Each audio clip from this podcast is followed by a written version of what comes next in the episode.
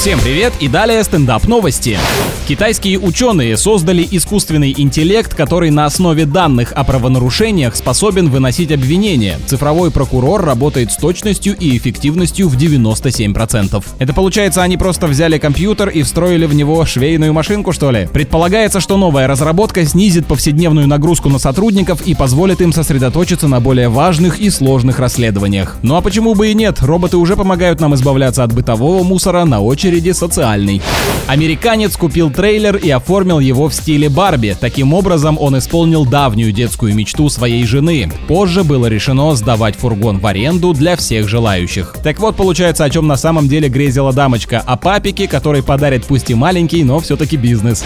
На этом пока все. С вами был Андрей Фролов. Еще больше новостей на нашем официальном сайте energyfm.ru.